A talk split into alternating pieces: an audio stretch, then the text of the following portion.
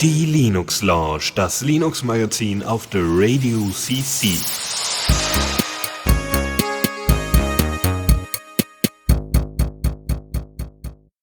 Hallo und herzlich willkommen bei der Linux Lounge. Wir haben fantastisches Wetter draußen und haben uns trotzdem gedacht, wir setzen uns einfach mal an den Rechner, ja, so wie wie es sich für Linux-User einfach gehört. Ne? Also wenn die Sonne rauskommt, ne, nicht Lichtschutzfaktor 120 drauf äh, schmieren, sondern lieber schön im Schatten entspannen. Ähm, und das mache ich aber heute nicht alleine, denn ich habe auch Michael dabei. Hi. Hallo, und du sagst fantastisches Wetter. Ich bin hier geschmolzen in einer kleinen Pfütze vor meinem Rechner und versuche mit letzter Kraft den End-Mute- und Mute-Knopf zu finden. Äh, mir ist das schon echt ein Tacken zu warm, weil ich irgendwie unterm Dach äh, gerade mein Zimmer habe und irgendwie ja. Aber ja, genau, ich bin auch dabei. Hi.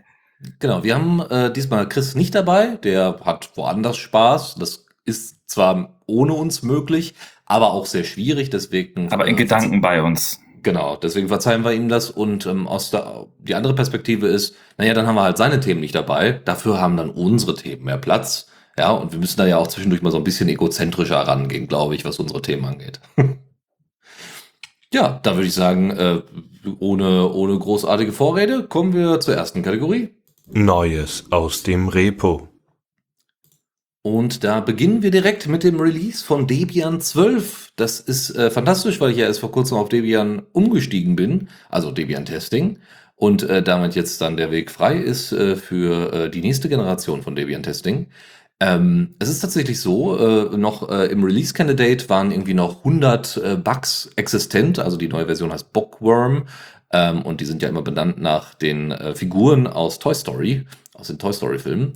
Ähm, es sind 100 Bugs bekannt gewesen im Release Candidate und äh, die sind aber, also da wurde dann auch in den offiziellen äh, Release Notes schon darauf hingewiesen, hey Leute, da, die gibt es.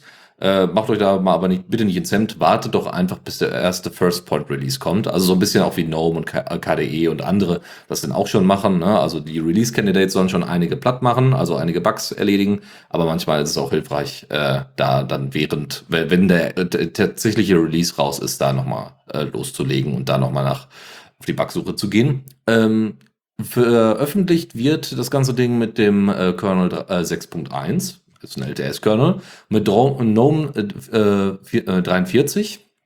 Also nicht mit GNOME 44, was jetzt so die aktuellste Version wäre, aber die ist gut abgehangen und GNOME 44 hat einfach auch nicht so wahnsinnig viele viele ja neue neue Sachen dazu bekommen, ein bisschen was mit den mit den Background Applikationen, ein paar hübschere Sachen bei dem äh, Shortcut Zugriff quasi, also rechts außen, wo man dann entsprechend die Blue äh, Bluetooth Geräte und so weiter auswählen kann, aber jetzt nichts super riesiges, ja.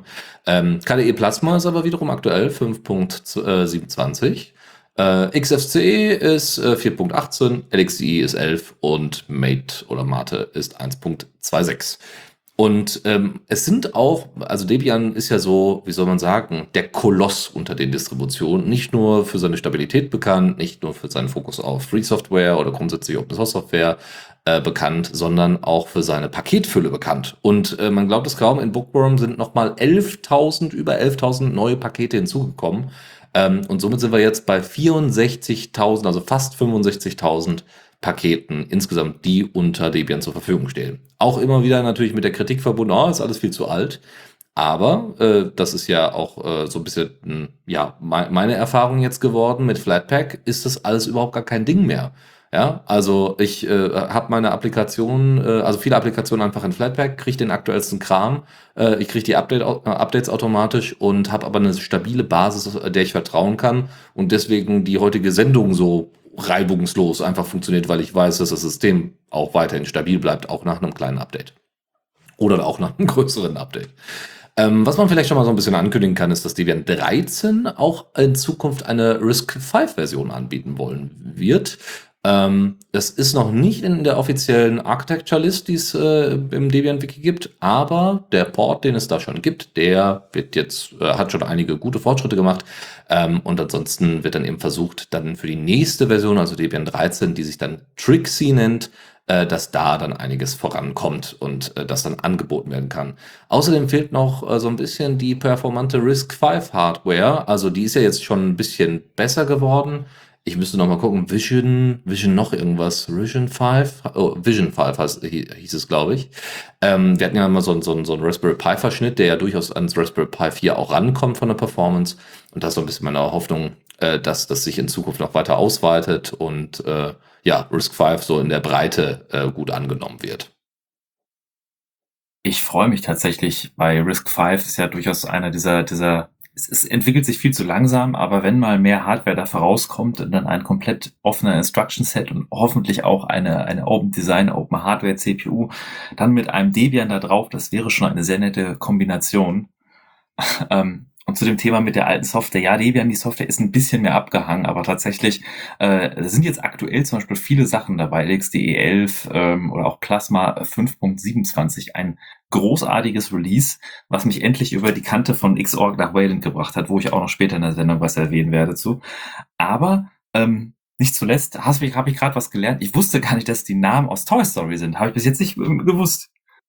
Ach so, ja, nee, das, das ist wohl so. Äh, Bookworm, es gibt, äh, was gab's da noch? Woody zum Beispiel ist, äh, also es gab ja. Es ergibt so jetzt furchtbar Sinn, wenn man drüber was? nachdenkt. Es ist mir nie ja. aufgefallen.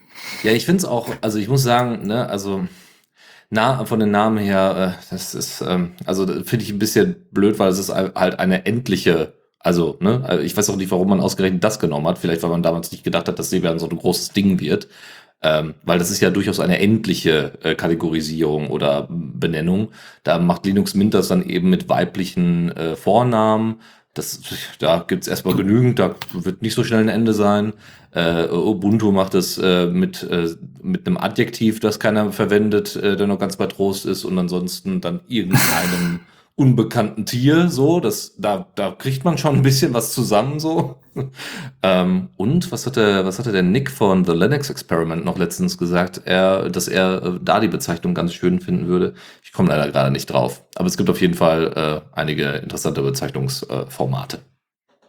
Tatsächlich, wenn man solche Spitznamen hat, ich finde das witzig, kann man machen. Das Einzige, was ich ein bisschen kritisieren würde, ist, bei Debian sehe ich sehr stark, dass die Version der, die, der Codename der Version häufiger referenziert wird als die Nummer, wenn es um Artikel, Berichte, Links oder sonst was geht und dann steht da irgendwie bla bla bla has been fixed in Bookworm und da muss man erstmal drüber nachdenken, ja, welche Version war das denn nochmal? Und da fände ich es irgendwie schon schöner. Also ich versuche immer persönlich, wenn ich davon rede, hier bla bla bla, dafür brauchst du Debian 11, dann sage ich Debian 11 und nicht Bookworm. Aber nun gut, ähm, machen wir mal weiter. Ich habe nämlich auch noch was mitgebracht, der, wenn ihr Desktop-Environments, wenn ihr mal kein KDE wollt oder kein GNOME, sondern etwas wirklich Lightweight wollt, da gibt es ja so ein paar Lightweight Window Manager und es gab ein neues Release von IceVM in der Version 3.4 und ICM wurde gibt's schon seit 1997 äh, ähm, wurde das gestartet. Das ist so ein Minimal-Window-Manager, der ich aber, wie ich finde, durchaus sich eher sehen lassen kann als diese, diese anderen Minimal-Window-Manager, Joe, Fluxbox und äh, wie sie heißen. Da bin ich nie so wirklich warm mit gew geworden. ICM ist so ein bisschen dieses, dieses Windows, Windows 2000 Prinzip wahrscheinlich eher das mit dem Startmenü ähm, dass es Hotkeys gibt ähm, und ist halt sehr minimal für Xorg ausgelegt. Das Update hat jetzt keine großen Neuerungen. Primär die Keybindings wurden verbessert, dass man jetzt äh, geschiftete Keys verwenden kann und der Latin 1 und UTF-8 Support für, für Code Points wurde komplett äh, bei den Hotkeys verbessert. Ähm, aber wenn ihr mal ein minimales Desktop-Environment verwendet, äh, verwenden wollt, ich habe das damals für mein VNC, für meinen Heimserver, wenn ich ein per VNC draufgehen wollte und ein minimales Desktop environment wollte, habe ich das verwendet. Könnt ihr euch mal IceVM 3.4 anschauen. Ich habe euch noch ein schönes Webinterface mitgebracht. Falls ihr nämlich zum Beispiel einen Netzwerkscanner habt und äh, oder einen Scanner, der an einen Rechner angeschlossen ist, der die ganze Zeit läuft, zum Beispiel wie bei mir bei einem NAS, dann äh, kann ich euch das ScanSurf.js äh, entsprechend empfehlen. Das ist ein Webinterface für Sane-Scanner oder für Sane, die Sane Software, die Scanner-Software. Ähm, ich habe vorher, also man kann mit Sane, kann man halt grundsätzlich Netzwerk-Scanner ähm, einrichten, so dass man quasi lokal Simple Scan verwendet, was ein GTK-Frontend ist für den Sane-Scanner. Das heißt, ich habe quasi einen Server, daran ist dann per USB der Scanner angeschlossen und dann habe ich einen Client und darauf läuft Simple Scan und damit hab, kann ich diese Connection aufbauen. Ich muss das aber in den Configs einstellen und ich habe einfach die Erfahrung gemacht über das letzte Jahr, wo ich das in dieser Form verwendet habe, äh, dass das äh, mit dem Kleinen nicht so wirklich gut funktioniert. Also der ver verliert immer mal wieder die Verbindung und all so ein Kram oder gibt dir Errors aus, obwohl eigentlich alles in Ordnung ist. Und das war es mir dann irgendwann nicht mehr wert. Also macht man es lieber dann direkt auf dem Host, direkt auf dem Server quasi und äh, installiert sich einfach. Und da, das ist wirklich eine One-Click-Solution, weil das ist nämlich ein gecurltes Bash-Skript, was man runterlädt und fertig ist der Kram. Ähm, dann ist alles installiert, alles eingerichtet und, ihr, und er startet den Service sofort und du kannst den einfach aufmachen und hast darin dann ein sehr nettes kleines Interface, das halt, wie gesagt, im gesamten internen Netzwerk äh, ansteuerbar ist. Ähm, also kann man natürlich dann alles noch einstellen, ob das ansteuerbar sein soll. Aber ich kann zum Beispiel sofort sagen, ich hätte gerne TIFF, ich hätte gerne JPEG und dann werden auch entsprechende JPEG-Dateien hinterlegt, alles was halt Sane so kann. Aber ich kann auch sagen, bitte OCR drüber laufen lassen mit Tesseract, also dass der die, die Character entsprechend, äh, also die, die, die ähm, Buchstaben entsprechend erkennt. Und dementsprechend kann ich da sehr, sehr flexibel mit umgehen. Kann auch entsprechend das Format angeben und, und, und. Also jetzt nichts Abgefahrenes, aber es ist deutlich niedrigschwelliger, gerade für, ja, sagen wir mal Gäste oder so, die das vielleicht auch mal benutzen wollen oder mehrere Leute in einem Haushalt, kann ja auch sein. Dafür ist es wirklich sehr, sehr gut. Dann wird die Datei einfach im Webinterface angezeigt, also ne, die Datei, die erstellt worden ist. Dann klickt man auf Download und ähm, kann sogar auch mehrere Sachen, also kann so zum Beispiel die Seiten alle einzeln auch als PDF dann ausgeben, hat äh, über äh, JSON-Config-Dateien unglaublich viel Einfluss darauf, wie diese, wie der Befehl, der dann über Sane abge, äh, also abläuft, äh, wie, wie der ausgestaltet werden kann und kann halt richtig tolle Templates bauen, falls man da anstatt Tesseract doch noch mal was anderes dran flanschen möchte.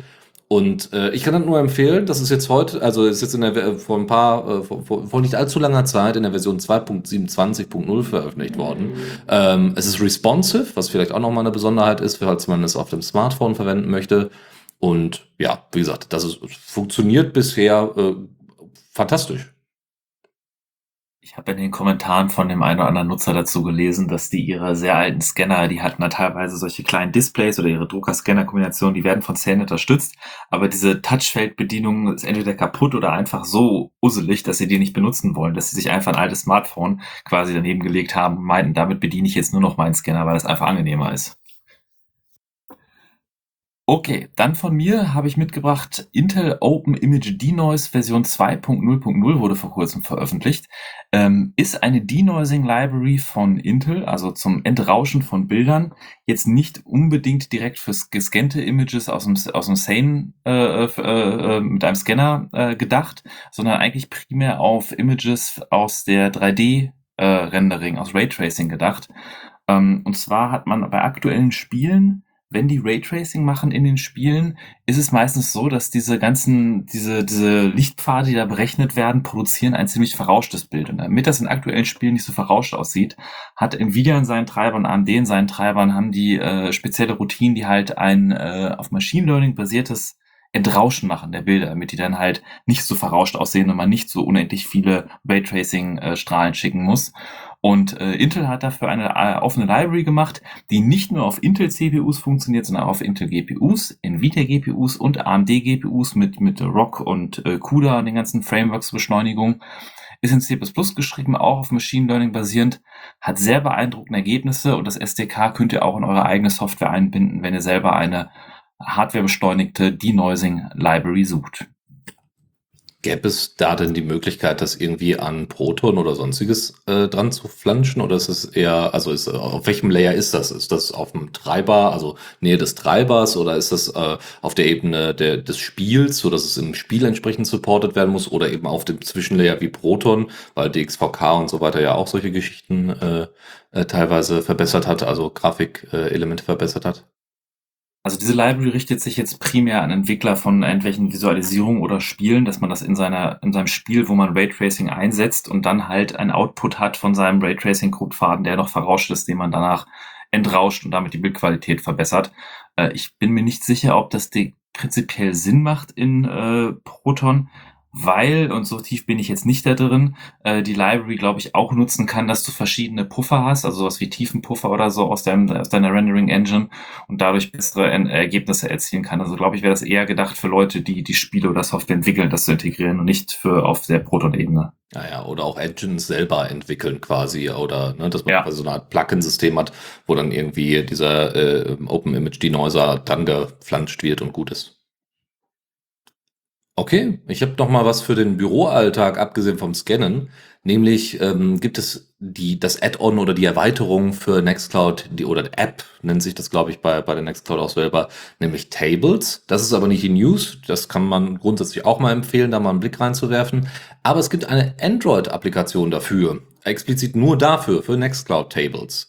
Tables ist äh, im Endeffekt ein, nennen wir es mal, jetzt gerade im Moment ein, ein, ein noch nicht mal an Excel irgendwie angenähertes, äh, ähm, ja, also es soll gar nicht Excel sein, es soll ein Daten-Input-Feld sein. Also ihr könnt Daten, es sieht aus wie eine Tabelle, ihr könnt damit wie der Name schon sagt. Ihr könnt damit dann entsprechende Spalten definieren, ähm, die äh, einen bestimmten Datentyp haben und könnt dann mit diesen Daten wunderbar weiterarbeiten und habt dann bestimmte Input-Möglichkeiten. Zum Beispiel wird dann irgendwie ein Ladebalken angezeigt, wenn ihr irgendwie einen Maximalwert angebt. Oder es gibt dann bei Boolean-Daten, wo ihr nur Ja und Nein oder vielleicht mehrere oder Checkboxen oder Radio-Buttons oder sowas einfügen wollt, um diesen Input zu vereinfachen, äh, könnt ihr sowas machen. Das ist sehr schön, weil ihr keine Excel-Tabellen mehr rumschicken müsst, sondern einfach direkt über das Webinterface mal kurz Daten speichern könnt, die jetzt nicht gleich eine riesige Datenbank benötigen, ähm, sondern äh, schnell äh, einfach von allen benutzbar sein muss. Und dafür gibt es jetzt eine Android-App, die auch in F-Droid zu finden ist und released worden ist. Ihr könnt dort äh, äh mehrere Accounts äh, verwalten, um auf diese Table zuzugreifen. Ihr könnt ähm, offline damit arbeiten, äh, grundsätzlich eure Tabellen managen und äh, könnt zudem auch noch die äh, ganzen Eigenschaften wie eben die Rows und Columns, also die Spalten und Zeilen entsprechend anpassen. Es gibt einen Dark Mode und es ist bereits jetzt schon in der Version 1.0.3 in viele, viele Sprachen übersetzt worden. Ähm, trotzdem, Netcloud Tables an sich ist gerade erstmal noch in der Anfangsphase. Für mich wird das, glaube ich, erst dann richtig, richtig spannend, wenn es die Möglichkeit gibt, Tabellen oder Spalten oder Inhalte von Tabellen miteinander zu kombinieren. Ja, also das heißt, man hat mehrere Tabellen und versucht dann eben, kann dann eben Daten aus der einen quasi als Vorlage für die anderen nehmen oder sowas. Das kann ich mir sehr gut vorstellen und bin da mal gespannt. Und noch äh, etwas fürs Interface, äh, also nochmal für, fürs, also als Webinterface, nämlich Orb. Orb ist äh, ja ein Open Source Web Desktop ähm, und äh, früher, äh, glaube ich, hat man, hat man da äh, deutlich überraschter und äh, beeindruckter, glaube ich, reagiert. Heutzutage ist es mit den äh, aktuellen Webtechnologien alles nicht mehr so ein Riesending. Aber es ist eine Stable-Version, Orb äh, 0.21, also 21, es ist eine Stable-Version und mimt halt im Web, im Browser direkt eine Art Windows oder was auch immer Desktop, also ein Rechner-Desktop quasi nach. Ihr habt ähm, Ihr habt somit die Möglichkeit, euer NAS eben halt auch über die, so, eine Web, so ein Webinterface äh, zu verwalten. Ähm, in sehr minimalem Maße, muss man dazu sagen. Ähm, beispielsweise ähm, ist da äh, sind kleine Spiele auch implementiert worden, 2048. Äh, ein Archiver ist mit dabei, also so für ZIP-Dateien und Co. Ein äh, Audio- und Videoplayer ist dabei, PDF-Viewer, ein C64 und DOS-Box äh, ist mit dabei. Browser ist klar, weil das ist einfach nur ein weiteres iFrame so ungefähr. Ein Cal äh, Calculator, es gibt sogar ein bisschen, ja, Texteditor, also im Sinne von Code-Editor. Disk View für eben die Aufteilung der Dateien. Ihr könnt dort auch entsprechende ähm, Verzeichnisse hinterlegen, auf die dann zugegriffen werden kann. Also wenn ihr jetzt, wenn für viele Leute NFS und Samba einfach zu viel ist, dann kann das für einige Leute die Lösung sein. Und äh, dafür ist das äh, gedacht, dafür ein äh, angemessenes Interface zu bieten. Man kennt das teilweise so ein bisschen von, ähm, von Synology oder auch von, ja, Synology vor allem, aber es, äh, und hier von WD auch, glaube ich. Ähm, die haben zwischendurch mal solche Interfaces auf ihren kleinen Festplatten, also hier so nicht externe, sondern so, so Netzwerkfestplatten oder so Vorstufen von einem NAS oder so. Da hat man solche Sachen auch. Und in der Ankündigung, äh, die irgendwie auf Reddit rumflog, äh, ist es tatsächlich so, dass da schon überlegt worden ist, okay, das ist schon eine gute Stable-Version. Wir würden wohl alsbald jetzt auch ein 1.0 Release machen wollen. Und dann noch ein Thema, nämlich eine, ein weiteres Tool, das nennt sich auch wieder im Webinterface interessanterweise. Ist mir vorher gar nicht so aufgefallen. Das nennt sich Growthbook in der Version 2.2.0 und ist ein Open Source Feature Flagging und A und B Testing Tool. Also, wenn ihr Software habt und habt mehrere unterschiedliche Features, die ihr durchtesten wollt und auch gucken wollt, ob zum Beispiel die, äh, die bestimmte Designs besser angenommen werden oder weniger Probleme, also eher die Probleme lösen, die ihr mit der Software lösen wollt, die ihr da gerade entwickelt äh, und beim User-Testing dann entsprechende Ergebnisse erzielt, dann könnt ihr das mit diesem Tool machen. Ja, ihr könnt äh, Experimente machen ähm, und es gibt sogar dafür ein eigenes SDK für React, JavaScript, äh, JavaScript äh, PHP, Ruby, Python, Go und Kotlin. Und es sollen auch sogar noch mehr dazu kommen. Das heißt, wenn ihr auch äh, Android-Interfaces oder sowas baut. Mhm, ansonsten, ja, äh, gibt es jetzt vor allem neue Features in 2.2. Äh, ihr habt da die, äh, es gibt einen Visual Editor, den es vorher so in dieser Form nicht gab. Ähm, ihr könnt, es gibt dann, es gibt, äh, genau, MongoDB äh, 6.0 Support ist mit dabei und äh, sie haben viele neue ähm, Command-Line-Interface-Commands hinzugefügt, ähm, so dass es einfacher benutzbar ist. Und was sie auch versuchen, ist relativ, also grundsätzlich nicht nur in dieser Version, sehr nah an vorhandener Infrastruktur auch zu bleiben, so dass man nicht irgendwie alles nochmal separat aufsetzen muss. Also das heißt, wenn ihr Mixpanel, Redshift, BigQuery oder Google Analytics schon verwendet, dann könnt ihr da teilweise die Software dann entsprechend miteinander verbinden. Und wenn ihr bestimmte Reports haben wollt, könnt ihr diese, also werden die, können die exportiert werden nach Jupyter Notebook, so dass ihr bestimmte Sachen, also bestimmte Aufbereitungen der, der Daten, die euch da zur Verfügung stehen, nochmal händisch mal kurz äh, ein bisschen tweaken könnt, ja, ob das jetzt irgendwie der grafische Output ist oder andere Sachen, das macht es euch dann besonders einfach. Für Leute von euch, die Container auf dem Desktop verwenden, für die Entwicklung, für die Ausführung von Diensten und sonstige Sachen, hatten wir schon ein paar Mal in unserer Linux-Launch die Alternative zu Docker namens Podman von Red Hat vorgestellt. Und äh, Podman ist die Alternative, die quasi kommandozahlenmäßig mit den Befehlen eins zu eins kompatibel mit Docker ist. Ähm, Demonless von Anfang an läuft, also vom Design her auch irgendwie wesentlich durchdachter war von, von, von Red Hat. Äh, komplett OCI-kompatibel, komplett mit Docker-Images kompatibel nutzbar ist.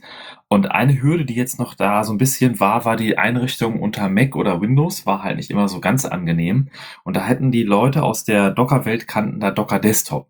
Und da haben sie auch eine Alternative namens Podman Desktop entwickelt, die jetzt vor kurzem in der Version 1.0.0 entschieden ist und jetzt sogar vor drei Tagen so in der Version 1.1.0, die einem erlaubt, einfach äh, äh, die, die, die Podman VM also wenn man die, die, die VM-Schicht zwischendurch haben will, als Runtime, wie auch bei Docker haben will, die Installation davon zu verwalten, aber nicht nur Podman, sondern auch Docker und den Docker-Daemon verwalten und seine Images verwalten und sein Kubernetes-Cluster verwalten und Lima und, äh, äh, nicht Kubernetes, äh, Kind, das ähnlich wie Kubernetes ist, ähm, OpenShift, Lima und, und äh, andere Sachen quasi mit dieser Desktop-GUI äh, äh, verwalten kann. Die kann man sich über Flatpak, äh, FlatHub runterholen und ähm, ja, erlaubt es einem halt, sein Podman zu verwalten, die Installation davon bequem zu nutzen.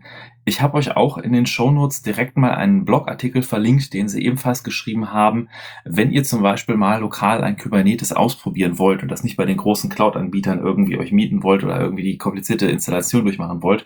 Es gibt ein Projekt, das heißt Kind, welches erlaubt einem ein Kubernetes-Cluster in Docker-Containern laufen zu lassen oder in Containern laufen zu lassen. Und das funktioniert halt auch wunderbar mit Podman. Und der Blogartikel beschreibt, wie man quasi ein lokales Kubernetes-Cluster mit Podman und Kind aufzieht und über den Podman Desktop verwaltet und benutzen kann. Das ist ganz interessant zu lesen und äh, wer zumindest mit den ganzen Buzzwords was anfangen kann, der das irgendwas über Berufswelt kennt, äh, für den kann ich empfehlen, ist ein durchaus interessanter Artikel zu lesen. Und zu den Updates aus Podman Desktop nochmal ganz kurz. Äh, sie haben zu den ersten Betas, die sie veröffentlicht haben, gibt es jetzt eine komplette Verwaltung für den Extensions. Viele UX-Verbesserungen wurden gemacht. Es gibt auch so Featured Extensions, die irgendwie zeigen, was lohnt es sich zu installieren. Ähm, und äh, genau, und sehr viele Bugfixes und quasi das komplette Erlebnis sehr poliert, dass das jetzt nach einer sehr ordentlichen Anwendung aussieht. Dann stelle ich nochmal eine Android-Applikation vor, nämlich Organic Maps. Die hatten wir aber auch schon mal in der Linux Lounge. Es ist im Endeffekt eine deutlich simplere Form von Osmond, äh, um OpenStreetMap-Daten äh, sich anzeigen zu lassen. Also nicht nur die Daten, sondern als auch einfach für den Alltag nutzbar zu machen.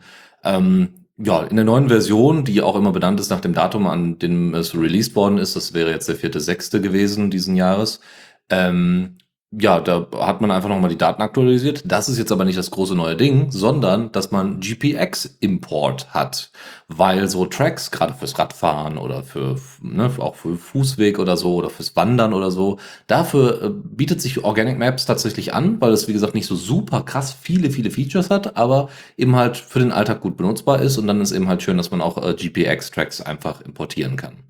Ansonsten, ja, natürlich ein paar Bugfixes ohne Ende, so, ähm, ja, und äh, tatsächlich ist das Routing besser geworden für Autos und Fahrräder. Also, wenn ihr da in der Vergangenheit mit Problemen hattet, einfach mal ausprobieren. Ähm, ansonsten war es so, man kann auch OSM-Edits tatsächlich dort stattfinden lassen, im begrenzten Maße. Und ähm, das war, also es gab einen Bug, wo es, äh, wenn man dann auf, äh, wo man dann eben nicht am Strom war, wo es dann quasi nur auf, äh, auf Akku-Power lief, äh, dass dann die Informationen nicht hochgeladen worden sind. Und das ist natürlich blöd, äh, dass man dann jedes Mal zum Upload quasi der Information dann das Ding anschließen musste. Das wurde aber jetzt gefixt. Ansonsten gibt es auch eine Navigation, die jetzt äh, auch ohne, ähm, ohne Gyroscope funktioniert. Das ist auch ganz nett, ne, dass man dann eben in eine gewisse Richtung läuft und dann eben nicht anhand des Gyroscopes erkannt wird, in welche Richtung, äh, also ne, in welche Richtung man sich hinstellt, ja, sondern dann eben drei Schritte läuft und dadurch äh, man dann weiß, wo man gerade hinguckt oder wo man gerade hinläuft. Ja, ansonsten ist äh, die Geschwindigkeit von der äh, Text-to-Speech-Engine ein bisschen runtergedreht worden. Und ja, das ist erstmal alles dazu. Und wenn ihr das mal ausprobieren wollt, wie gesagt, ist es im F-Droid Store einfach er erhältlich.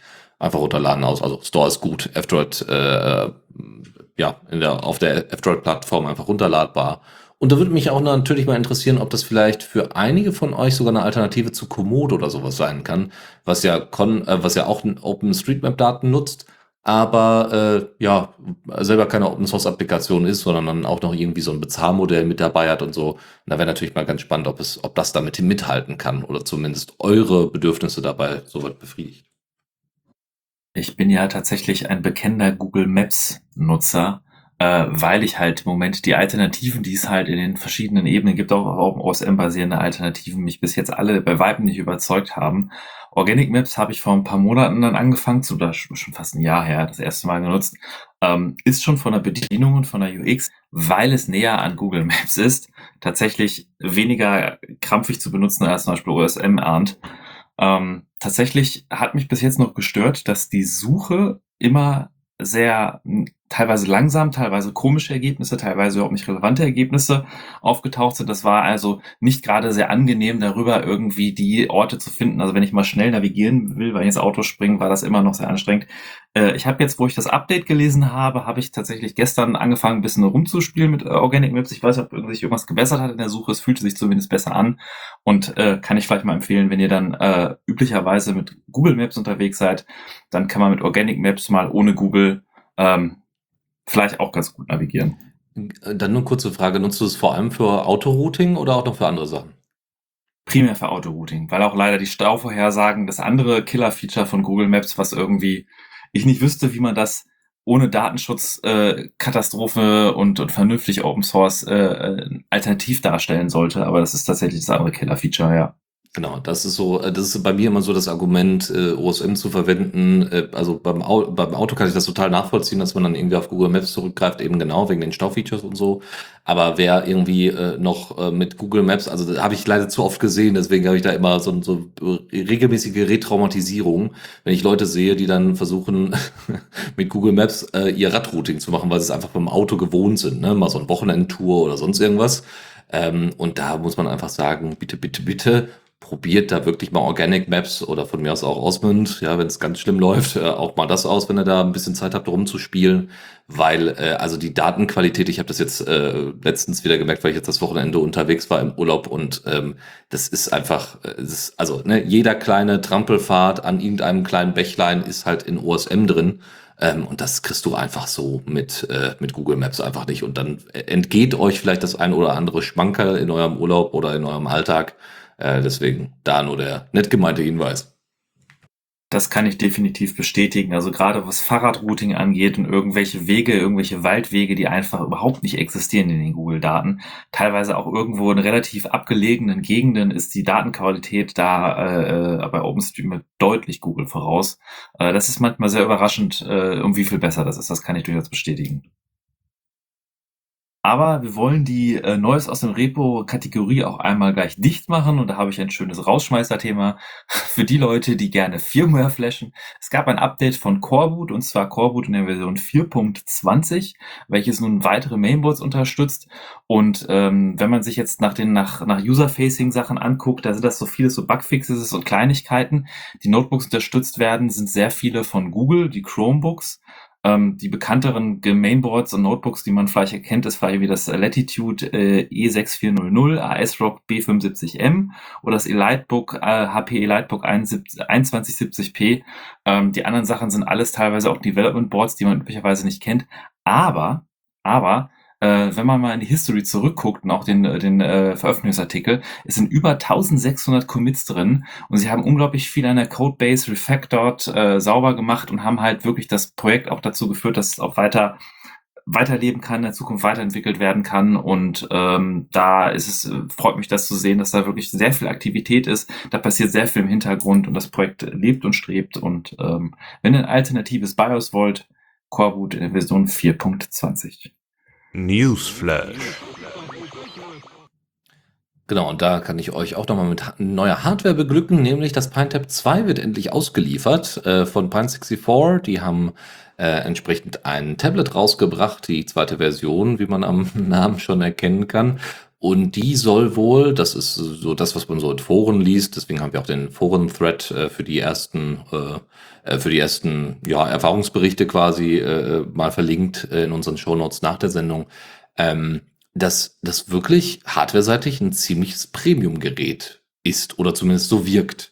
Ähm, ne? Also irgendwie mit einem schönen Case und äh, ne? also dass das wirklich gut mithalten kann mit dem, was man so erwarten würde von einem normalen Tablet und dann nicht immer nur so ein, so ein Plastikbomber ist, wie man das manchmal so nicht nur bei, bei, bei 64, sondern auch grundsätzlich bei so Linux-betriebenen oder, oder offeneren ähm, äh, Geräten hat. Das Ding ist so, was man ja immer noch mal also immer wieder anmerken muss, Pine64 selber produziert nur die Hardware. Sie sind nicht für die Software zuständig. Es gibt einige Leute, die auch an der Software mitarbeiten, aber primär macht das die Community. Das heißt, wenn irgendwas nicht funktioniert, liegt das nicht an Pine64, sondern es liegt daran, dass äh, ja die Community noch nicht so weit ist. Ne? Also die arbeiten auch intensiv äh, mit äh, Postmarket OS und anderen äh, Gruppen äh, zusammen oder auch Distro-Anbietern oder, oder ne, Leute, die da einfach Bock drauf haben. Ähm, aber deswegen sofort eine Anmerkung. Im Moment ist es tatsächlich so, dass der Wi-Fi-Treiber nicht funktioniert, nicht funktional ist. Das heißt, wenn ihr ausgerechnet euer schönes, super hübsches Premium-Tablet haben wollt und nutzen wollt, müsst ihr erstmal einen USB-Dongle dran packen, damit ihr äh, die Verbindung dann entsprechend zum, zum WLAN aufbauen könnt. Ansonsten ist das dann ein sehr teurer Brief, also nee, teuer stimmt ja gar nicht, aber zumindest ein teurerer Briefbeschwerer. Ähm, was ihr aber noch machen könnt, deswegen ist es ja auch eigentlich ein Development Board äh, oder Development Hardware. Es ist in dem Paket, was ihr dann bekommt, ist auch ein UART USB-Konnektor mit dabei, damit ihr Debugging betreiben könnt.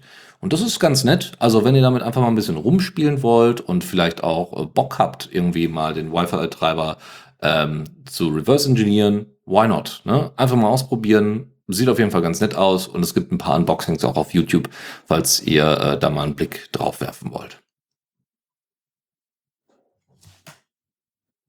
Von mir gibt's eine Geschichte, die hatte ich auch aus einer früheren Linux-Launch bereits erwähnt. Das ist die ganze Geschichte rund um JPEG XL, die nur mal ganz kurz zusammengefasst ähm, auch wenn man das der Ample Group nicht zutraut, ist das neue Format äh, durchaus äh, sehr zukunftsweisend. Auch die Patentsituation ist äh, sehr viel geklärt. Äh, und es soll ein Format sein, welches sehr viele Features aus sehr vielen anderen alternativen Datei Bildformaten, Dateikompressionsformaten, die sich in den letzten Jahren entwickelt hat, zusammenfasst. Und äh, wenn man so wirklich sagt, ich will etwas, was wirklich gut lossless und lossy komprimieren kann und Features kann, animieren kann, dann will man JPEG XL. Aber solche Formate äh, verbreiten sich nicht dadurch, dass das jemand will, sondern einer der Hauptargumente, um so ein Format zu verbreiten, sind Browser. Und Google hatte tatsächlich sich dazu entschlossen, dass in Chrome ein experimenteller JPEG-XL-Support, der da bereits eingebaut war, äh, einfach mal wegrationalisiert wurde mit der Argumentation, nutzt ja niemand.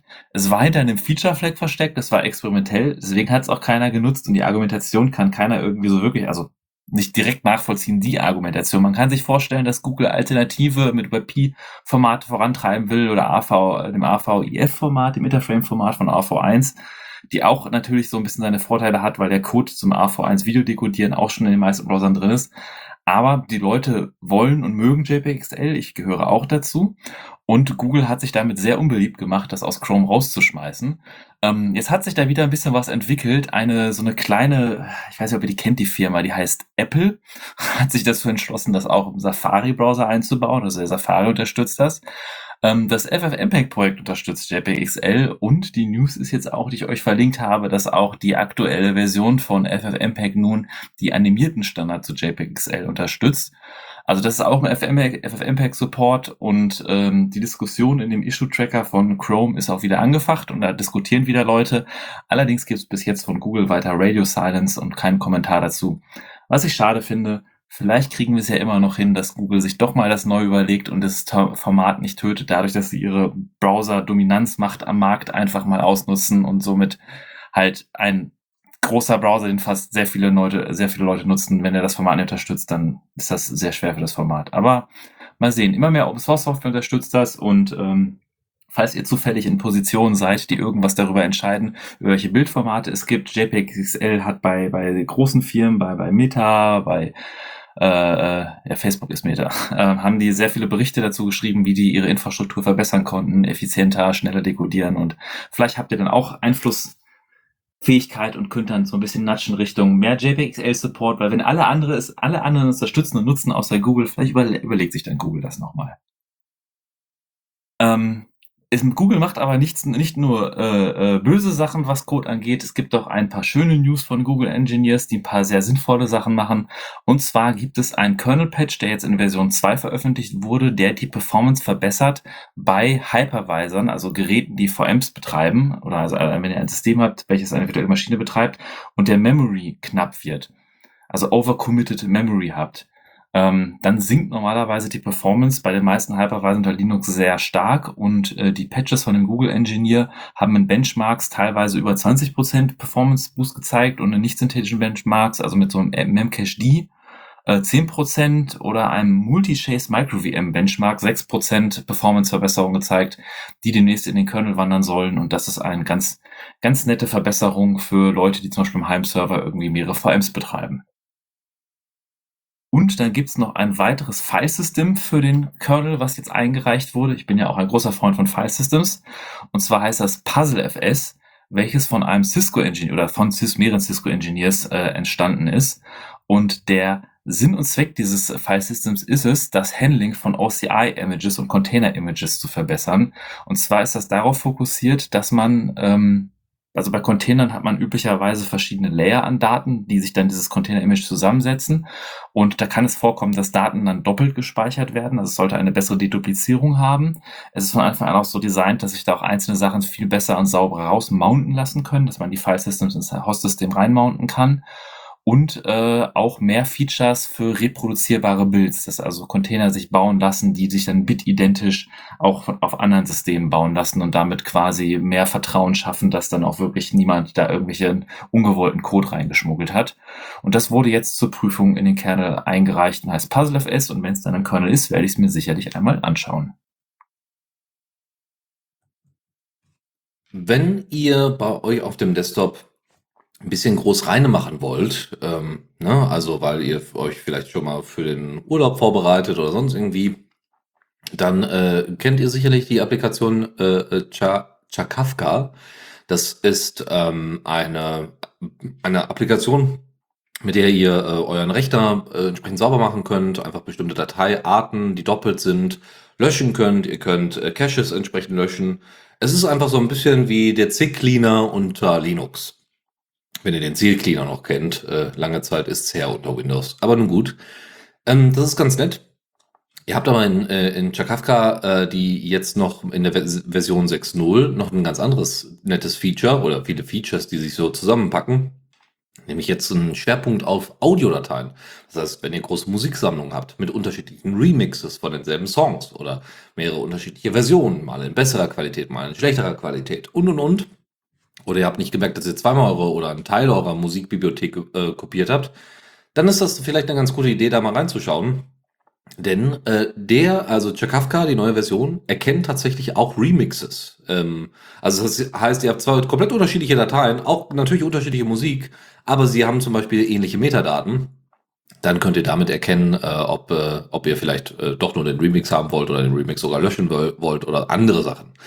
Ansonsten könnt ihr jetzt im, in der Kommando, im Kommandozeilen-Tool äh, selber auch noch die, äh, die Anzahl an Threads angeben. Das heißt, wenn ihr besonders große äh, ja, Arbeit, also besonders große Festplatten habt, besonders viele Dateien löschen, ändern, erkennen wollt und und und viele Dateien habt, dann äh, könnt ihr das jetzt nochmal auf äh, mehr Prozessorkerne verteilen und oder auch, indem auf Threads verteilen. Und ja, grundsätzlich gab es ein großes Refactoring zur Version 6.0. Ähm, und äh, die Pipelines auch sind verbessert worden, also die Pipelines, äh, um, um die Softwarestabilität entsprechend zu gewährleisten, sind nochmal verbessert worden. Äh, und auch die äh, einzelne Bilder, also es gibt jetzt eine einfache Möglichkeit, um äh, ähnliche Bilder auch zu erkennen. Also es ist jetzt nicht nur die ganze Zeit auf Musik fokussiert, nur in diesem Release hat das einen besonderen Fokus bekommen. Ihr könnt aber ähm, tatsächlich euch einfach ein Video dazu angucken, weil es dann eine schöne Zusammenfassung einfach gibt vor den ganzen Features und ihr, ähm, ohne dass ihr das jetzt installieren müsst, da vorher mal einen Blick reinwerfen könnt. Äh, wenn man auf das GitHub, äh, auf die README-Seite schaut von dem Projekt, da ist eins der wichtigsten Features, die du ausgelassen hast, Dennis. Das ist, äh, das, das Must, das, das muss man erwähnen. Und zwar. Es ist in Rust geschrieben, ja. Okay. ja, ein bisschen mehr Elan, Kollege, ja. was, ist, was WLAN? Nee, nee, WLAN. Ja, ja. WLAN habe ich. Es ist, es ist in Rust geschrieben und äh, sie vergleichen durchaus auch mit den etablierten Tools, also FS-Lint, Dedupe-Guru und Bleachbit äh, sind da mit verglichen und die vergleichen die Features und das kann sich durchaus sehen lassen, was alles kann. Und auch die Runtime, also hier bei einem Beispiel-Run hatten die irgendwie für FS-Lint irgendwie was mit 40 Sekunden und Chakafka hatte irgendwie 8 Sekunden Runtime. Ähm, das ist schon durchaus ganz nett zu sehen, wenn das denn alles stimmt, aber warum sollte es nicht? Und äh, definitiv ein Tool, was ich mir mal anschauen werde. Ein anderes, eine andere kleine News ist, dass wenn ihr Gaming macht unter Windows, aber ein Linux-Betriebssystem habt, dann haben manche Leute das Setup, dass sie Windows in einer virtuellen Maschine betreiben. Und um die GPU in die virtuelle Maschine durchzureichen, gibt es zum Beispiel PCI Pass-Through, was manchmal mehr oder weniger gut funktioniert, oder den Virt.io GPU-Treiber, die halt die GPU-Features durchreichen versuchen in die virtuelle Maschine. Und das ist schön zu sehen, dass es im aktuellen Mesa-Entwicklungsbranch äh, gibt es explizit Verbesserungen an diesem Virt.io-Treiber für Sync. Das ist dieses Kompatibilitätslayer, welches quasi auf einem Wolkentreiber eine OpenGL-Schnittstelle bereitstellt. Und viele Spiele nutzen noch OpenGL. Und ich habe ja auch schon häufiger von Sync hier gesprochen. Das ist einer, das ist von der Kompatibilität her und von der Performance her wirklich sehr beeindruckend. Das ist teilweise, gibt es auf Foronix, gibt es Benchmarks, wo Sync besser abschneidet als der Abend. Also Sync auf Vulkan, die OpenGL-Ebene quasi bietet, emuliert, trans translatiert, äh, ist teilweise in einzelnen Benchmarks schneller als der AMD-GPU-Treiber von AMD in nativ OpenGL. Ähm, das ist schon sehr beeindruckend und der Virt.io GPU-Treiber hat jetzt neue Extensions bekommen, die im nächsten Mesa-Release sein werden, die die Unterstützung von Sync dann noch performanter und besser machen, so dass dann hoffentlich noch mehr Spiele noch performanter, noch besser auch unter einem virtualisierten Windows laufen, welches quasi den Virt.io GPU-Treiber nutzt. Und falls wir ein paar Entwickler unter uns haben, die Java entwickeln, was ich auch noch netterweise festgestellt habe, äh, das JDK 21 ist vor kurzem in den Feature Freeze gegangen. Das heißt, es wurde geforkt vom Main Branch und wird jetzt nur noch Bugfixes haben und der Release ist für den 19. September gedacht und da gibt's dann einen Haufen lustiger äh, Features mit den, den, den Virtual Thread, Threads und Structured Concurrency, String Templates, leider nur als Preview, Garbage Collector Verbesserungen und andere Sachen. Und ähm, das ist insofern ganz relevant, weil äh, das JDK 21 das nächste LTS Release wird, welches quasi lange unterstützt wird und dann äh, als Ziel für wirklich sehr viele, äh, also Firmen, die nicht immer ganz das Bleeding Edge Version haben wollen, setzen dann aufs LTS und dann ist das 21er Release durchaus ein signifikantes Release, was dann hoffentlich hoffentlich im September rauskommt. Und dann habe ich noch einen Bericht für euch, der ein bisschen durch die Blogosphäre gegangen ist. Und zwar gab es von der Firma NitroKey, die so einen USB-Sicherheitsschlüssel herstellt unter anderem, einen Vorwurf gegen Qualcomm, dass sie persönliche Daten liegen. Und ich habe mich versucht, da so ein bisschen einzulesen und äh, habe euch sowohl die, die paar eine Reaktion dazu und auch einen von den Bericht selbst von Nitro Key verlinkt. Und ähm, die Geschichte ist die, dass wenn ihr ein Android-Phone habt, habt ihr neben eurem Betriebssystem, habt ihr da auch ein Modem drin und auf dem Modem läuft ein eigenes Betriebssystem. Und da passieren unglaublich viele Sachen auf dem Modem, die teilweise das Betriebssystem keinen Einfluss hat. Es gibt auch unglaublich viele Sicherheitsprobleme, die teilweise dann über das Modem-Betriebssystem laufen und euer Android gar nicht mitkriegt und der Kernel, der da drauf liegt. Also das ist eine, eine, eine durchaus kritische Stelle, die man berücksichtigen muss, wenn man auch sagen will, ich will ein Handy haben, was komplett ohne Google und ohne Google-Dienste ist, also irgendwie so ein iOS oder DelphineOS oder so. Und äh, die NitroKey-Entwickler hatten auch iOS drauf und hatten ein Sony Xperia von 2018 und haben festgestellt, dass es da HTTP-Requests zu Servern von Qualcomm gibt, bei denen mitgeschickt wird eine ID, IP, Ländercode, Name des Chipsatz, Seriennummer, Betriebssystemnummer, Gerätemodell oder Liste an Software auf dem Gerät und äh, hatten dann darüber halt, äh, da haben dann geschrieben, dass halt Qualcomm die ähm, die Daten liegt. Es gibt nun einige Berichte, die auch sagen darüber, also unter anderem aus der Graphene OS Community gab es eine in Anführungsstrichen Richtigstellung, also ein Kommentar dazu, die, die gesagt haben, das ist jetzt nicht einfach irgendwie in Daten liegen, das ist einfach nur das Konzept, wie Assisted GPS funktioniert. Also Qualcomm GNSS Assisted Service heißt der Dienst, der da im Hintergrund läuft auf dem Modem. Das hieß früher mal X, äh, XTRA. Und das ist der Dienst, der quasi äh, äh, weitere Daten lädt, um besser GPS, schnellere Lokalisierung zu finden, AGPS und solche Sachen. Und äh, Qualcomm hat auch bestätigt, dass sie das halt, also eine der Kritiken von NitroKey war auch, dass das alles ohne Verschlüsselung über HTTP passiert ist. Ich habe mich gar nicht versprochen, es war wirklich HTTP. Aber auch Qualcomm hat auch mittlerweile gesagt, dass das äh, ein, dass sie das auch schon längst verbessert haben und dass das auch schon seit 2016 nicht mehr HTTP ist, sondern HTTPS ist und ähm, dass es da Datenschutzregelungen gibt und die Daten gelöscht werden und andere Sachen. Und die Graphene OS-Leute haben halt auch dann gesagt, so ja, das ist halt, wenn man diese Features nicht versteht, dann soll man sich darüber nicht aufregen. Das ist halt auch etwas, was man berücksichtigen muss. Und was in dieser ganzen Diskussion mir leider untergegangen ist, was ich jetzt diese, ob das jetzt ein, ein Feature ist, was notwendig ist, um das Assistant GPS vernünftig äh, zu nutzen oder nicht, und ob das jemand, der ein alternatives ROM entwickelt, vergisst, dass es das gibt und sagt, ich bin Google-frei und dann hinterher und doch so diese Requests zu dem Hersteller gemacht werden. So ist, habe ich irgendwie, die, die, die, irgendwie hat mir niemand gesagt, warum man dafür, also dass man den Ländercode mitschickt, kann ich verstehen. Wozu muss ich die Seriennummer des Chipsatzes mitschicken? Wozu muss ich die Gerätemodellversion mitschicken? Wozu muss ich die Liste an Software mitschicken? Außerdem, wenn Qualcomm sagt, dass sie seit 2016 HTTPS nutzen, warum hat das Sony Xperia Gerät von 2018 anscheinend noch so eine alte Library oder Version davon, die noch das HTTP-Protokoll nutzt?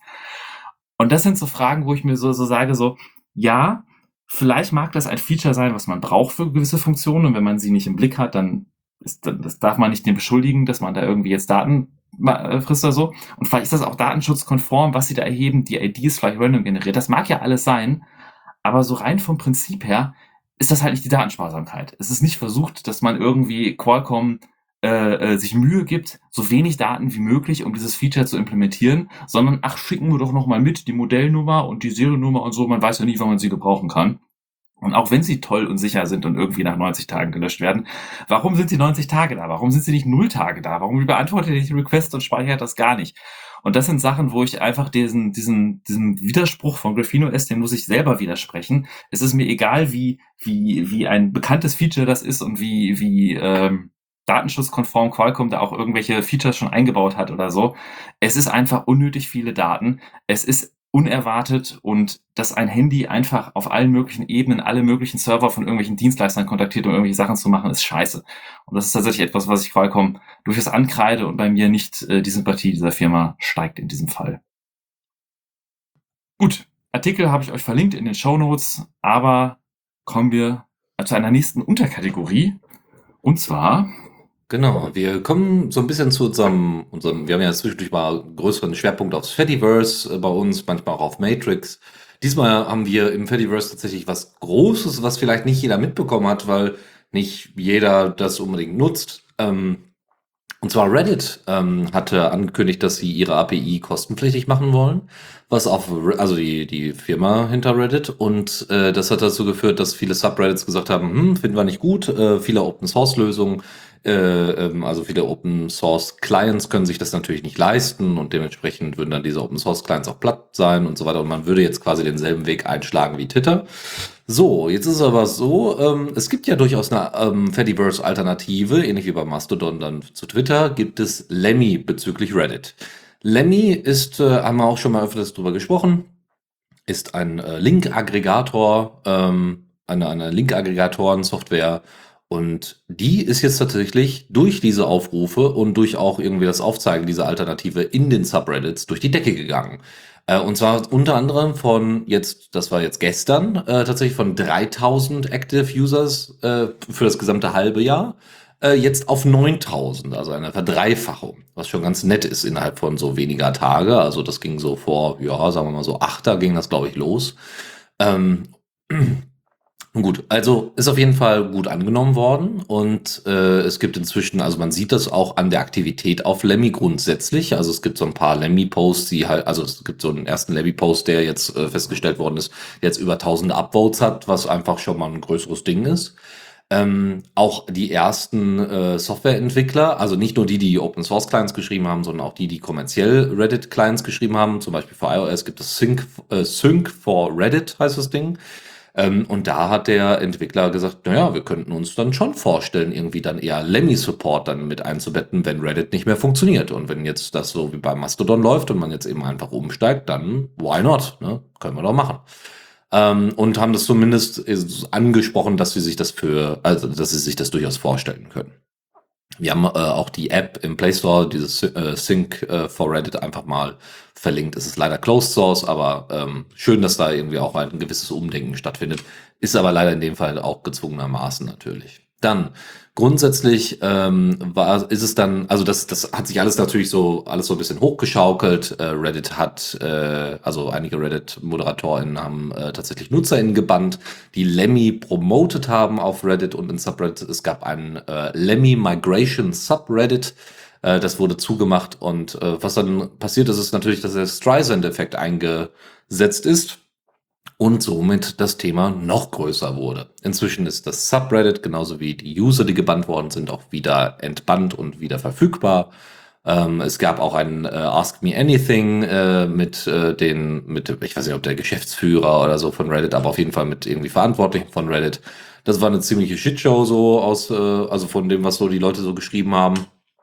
Und, und, und. Und, was natürlich auch noch dazu kommt, also es geht gar nicht so sehr um Reddit, sondern vielmehr um Lemmy.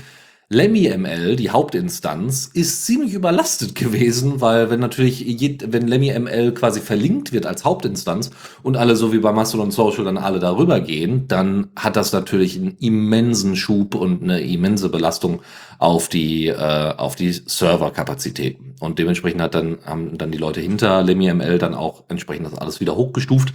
Ähm, nur da ist halt keine Firma dahinter wie bei Mastodon.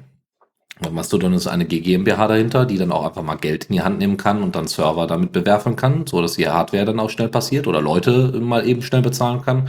Für den Moment, das ist jetzt bei Nutomic tatsächlich nicht der Fall. Nutomic ist einer der äh, Kernentwickler und einer der Betreiber von LemmyML. Der hat aber auch dann nochmal in einem Beitrag auf LemmyML darauf verwiesen, bitte, bitte, bitte verlinkt uns nicht, sondern verlinkt lieber auch andere Instanzen oder auch so Community-Listen, die es auch gibt, ähm, so dass man auch auf andere Instanzen weiterkommt oder auf die Projektseite gerne, ne? dass man sich dann eben dort dann einen ausruhen kann. Und äh, da hat er unter anderem zwei hervorgetan, nämlich einmal die Instanz lemmy.one und einmal behor.org. Behor.org ist eher eine, ja, äh, wie soll ich sagen, eine, eine Instanz, die da auch irgendwie ja eher so einem Code of Conduct nahe kommt, die irgendwie schwarze Rhetorik irgendwie nicht akzeptiert, also als Interaktionsform und dementsprechend auch deutlich selektiver ist. Aber da kann man sich tatsächlich einfach anmelden und ähm, ja, so ein bisschen wie die, äh, also ne, damit, äh, äh, da muss man sich so ein bisschen drauf bewerben, dass man dann da aufgenommen wird. Und bei Lemmy One ist das, glaube ich, ein bisschen offener. Genau, also da wurde einfach nur gesagt, ne, das ist jetzt die, der große Vorteil. Wir haben hier äh, föderale Struktur oder dezentrale Struktur, nicht föderal, aber dezentrale Struktur. Lasst uns diese doch nutzen und die kann jetzt eben halt in dem Fall auch die Rettung sein, damit äh, die Software überhaupt verwendbar bleibt. Ja, dann gab es äh, tatsächlich von Behaw, also von den Leuten, behaw.org, also B-E-E-H-A-W.org, ähm, gab es dann tatsächlich auch nochmal eine Anfrage, nämlich eine Coding-Anfrage. Wer könnte denn bei einem Bug oder einem Problem, was einem Feature, was fehlt, damit Behaw seine Arbeit weiterhin machen kann, wer könnte denn dabei helfen? Und das gebe ich jetzt quasi einfach mal an unsere Community weiter.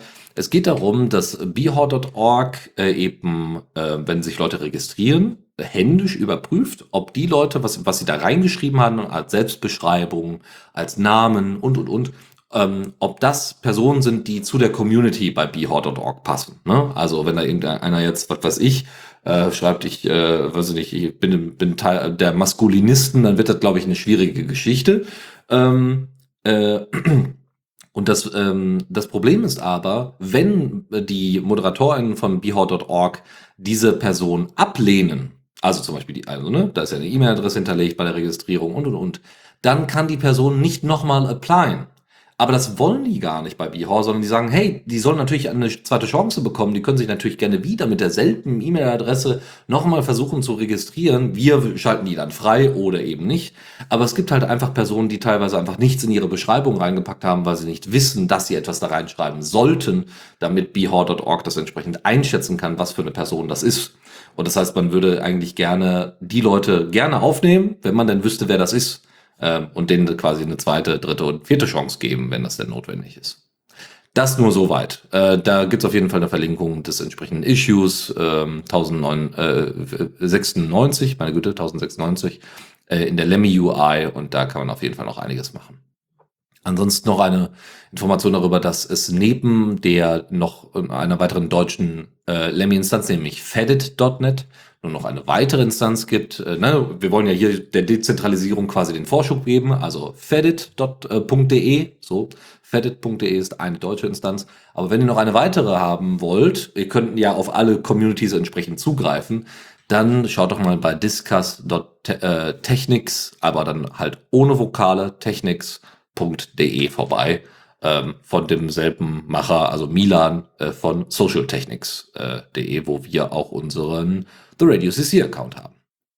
Genau, ansonsten äh, gibt es noch eine Kurzzusammenfassung, welche Interaktion, Interaktionsmöglichkeiten man denn äh, von Lemmy aus mit Mastodon hat und andersherum. Also es ist zum Beispiel möglich, äh, von Mastodon aus Beiträge in Communities zu erstellen. Ähm, Ne, äh, dabei wird der Anfang des Textes als Überschrift verwendet, dann äh, auf bestehende Beiträge kann man antworten. Ne? Also man kann sich an der, an der Diskussion eines, eines, einer Community, also so heißen diese Subreddits dort, also nicht Sublemmy oder so, sondern einfach leider Community, also weil es einfach ein bisschen zu allgemeiner Name ist, und kann sich da wie in so einer Mastodon-Gruppe einfach dran beteiligen und diskutieren. Und es gibt ja auch Up- und Downvotes, die gibt es ja in Mastodon so nicht. Aber wenn ihr einen Beitrag liked, dann wär, wird das als Upvote in Lemmy gewertet. Downloads gibt's halt nicht. Ne? Und das ist halt auch ganz nett. Ähm, ansonsten, was man nicht machen kann von Mastodon aus, ist Communities selber erstellen oder Bildis, äh, Bilders, meine Güte, Bilder von Mastodon in Lemmy äh, entsprechend einzurichten und darzustellen oder die Texte zu formatieren. Das ist alles in Lemmy selber eher möglich. So. Und dann gibt es auch den, von Fedit gibt es unter anderem noch den Lemmy Community Browser. Das heißt, wenn ihr irgendein Thema sucht, also Linux, Open Source, äh, Linux Gaming, GOG, keine Ahnung, ja, äh, Open Source Firm Firmware, dann könnt ihr einfach mal unter browse.fedit.de nachgucken. Ähm, äh, weil da es eine lange, lange Liste von Communities gibt. Das sind bei weitem noch nicht alle, ja, aber äh, das ist zumindest der Versuch, diese, ich glaube, das sind inzwischen irgendwie 6000 Communities, äh, die ihr euch da einfach mal auswählen könnt und da einfach joinen könnt. Und, oder die einfach mitlesen könnt mit eurem Mastodon-Account äh, später mal ent, äh, entscheiden könnt, ob ihr da einen Lemmy-Account ein, für einrichten wollt. Ansonsten gibt es noch ein, äh, eine Community auf der kanadischen Lemmy-Instanz, lemmy.ca. Dort gibt es, wow, this Lemmy exists, ist eine Community und dort werden halt nochmal spezielle Communities, wovon man jetzt nicht gedacht hätte, dass die bei Lemmy auch schon existieren. Ne? Das ist sowas ähnliches gibt's bei Reddit auch dass man die dann nochmal dort promotet. Ah, zu dem Thema gibt es also eine Community. Cool, der kann ich dann einfach joinen. Das ist vielleicht nochmal eine kleine Empfehlung. So. Dann gab es noch so Diskussionen darüber, was muss denn Lemmy machen, da, um nicht in zehn Jahren genauso zu enden wie Reddit. Ne? Da wurde dann schon angesprochen, dezentrale Architektur ist schon mal sehr, sehr gut, ja, gute Bedingungen. Ähm, aber man muss halt eben schauen, äh, ne, wenn der Account verloren geht, dass das natürlich äh, im Moment noch sehr unschön ist, weil es derzeit keine Migrationsfunktion gibt, die es ja bei Mastodon explizit gibt. So, dann äh, habe ich einfach nochmal einen Beitrag äh, verlinkt, einfach der Vollständigkeit halber. Das aber, wir haben jetzt sehr viel positiv, also würde ich jetzt eher sagen, eher positiv über Lemmy jetzt einfach mal so ein bisschen diskutiert und schön, dass es irgendwie angenommen wird und hey, Fatty Burger ist super. Aber auch da muss man immer mal wieder hinter die, äh, also ne, hinter die, Ent also uns muss, muss man sich vielleicht die Entwickler nochmal genauer angucken. Ähm, es hatte dann Fatty Tips äh, auf Mastodon Social ähm, oder mstdn.social hatte nochmal einen Thread gestartet, äh, warum äh, diese Person Lemmy nicht mehr empfiehlt. Und zwar deswegen, weil die Entwickler dahinter ähm, so ein bisschen problematische Ansichten haben. Also beispielsweise bezeichnen sie Nordkorea nicht wirklich als oppressive, also als, als äh, ja, ne, kann man vielleicht zusammenfassen als diktatorischen, diktatorischen Staat oder sowas und äh, haben auch irgendwie die, äh, die äh, uigurischen Opfer quasi so ein bisschen runter, also runtergespielt und so. Man kann sich das in dem Thread nochmal genauer äh, anschauen, äh, für wen das äh, relevant ist und wen das interessiert, der kann da, wir wollen das nur der Vollständigkeit halber hier erwähnt haben, weil äh, ja, das kann Auswirkungen auf die Entwicklung und auf die Art und Weise, wie denn solche Communities laufen und auch moderiert werden und ja, man kann halt auch so es wie Behor machen und einfach da ein bisschen, ein bisschen mehr Safe Space bauen. Ähm, beides hat da seine, also ne, hat alles irgendwie so da seine Berechtigung. Ich meine, bei Mastodon gibt's auch ganz, ganz schreckliche Instanzen, die dann entsprechend äh, vom, vom Großteil gut gefiltert werden. Trotzdem ist es wichtig, einfach zu wissen, der Vollständigkeit halber. Und eine letzte Empfehlung noch, und dann bin ich mit diesem großen Part hier auch durch, nämlich gibt es noch eine Alternative zu Lemmy, äh, die beides miteinander vereint, nämlich Link-Aggregator und Microblogging. Und diese Software nennt sich Kbin. Die könnt ihr unter kbin.pub, also P-U-B, könnt ihr euch die einfach mal anschauen. Das ist, ähm, das sieht ganz nett aus, ist vom Interface her ganz ähnlich wie Lemmy, hat aber doch die, äh, hat aber dazu zusätzlich noch alle Funktionen, die Mastodon so auch größtenteils anbietet. Somit seid ihr also mit beiden Bereichen kompatibel. Das heißt, wenn ihr sowieso schon sehr, also ihr mögt beide Modi, ja, so ein bisschen Microblogging, ein bisschen einfach mal was raushauen und auf der anderen Seite aber auch Diskussionen und auch strukturierte Diskussionen führen, dann ist vielleicht tatsächlich Cabin genau das, was ihr immer gesucht habt. Und dementsprechend äh, kann, also freue ich mich erstmal grundsätzlich, dass es da einen Rush wieder auf das Fediverse gibt und dass man, dass man inzwischen äh, tatsächlich Angebote hat, ja, also Softwareangebote hat in dem Fall und viele Instanzen hat, die sowas auch gut auffangen können. Das äh, war vor einigen Jahren in dieser Form einfach noch nicht existent. Und da muss man einfach sagen, das ist unter anderem natürlich auch Mastodon, aber grundsätzlich dem, dem Fediverse äh, geschuldet und natürlich auch der Entwicklung von ActivityPub, die das in dieser Form überhaupt möglich macht. Wir hatten eine Erwähnung auf Mastodon im Fediverse von dem Datenimperator, der doch mal als Vorschlag gesagt hat, äh, erwähnt doch mal so ein Projekt wie OpenSense oder persönliche Firewalls. Und äh, das habe ich gleich einfach mal aufgegriffen als Gelegenheit, äh, äh, darüber zu erzählen. Also wenn ihr zu Hause selber im Netzwerk mehr als diesen kleinen Plastikrouter von eurem, von eurem Provider haben wollt und so ein bisschen ein paar Sachen einstellen wollt, Netzwerk machen wollt, gibt es die Möglichkeit, äh, das auf verschiedenen Leveln zu machen und natürlich die Königsklasse, dass man sich dann so eine eigene Linux- oder BSD-Kiste hinstellt, wo man jedes Interface einzeln konfiguriert und Firewall-Stacks konfiguriert. Wer es aber ein bisschen bequemer haben will, da gibt es fertige Projekte für, und zwar zwei sehr bekannte sind PFSense und OpenSense. Beide basieren auf einer, einem Projekt namens Monowall, wurden da 2004 von geforkt und 2015 hat sich dann wiederum OpenSense von PFSense äh, äh, geforkt. PFSense wird aktuell von einer Firma entwickelt namens Netgate. Und ähm, ich habe schon manchmal die Diskussion mitbekommen, was sind so die Unterschiede zwischen OpenSense und PFSense? Was möchte ich, wenn ich so eine alte, oder was heißt alte, aber so eine kleine x86-Kiste habe und möchte da irgendwie eine Firewall drauf machen, möchte mir da irgendwie VLANs einrichten und irgendwie VPNs und all so ein Krams.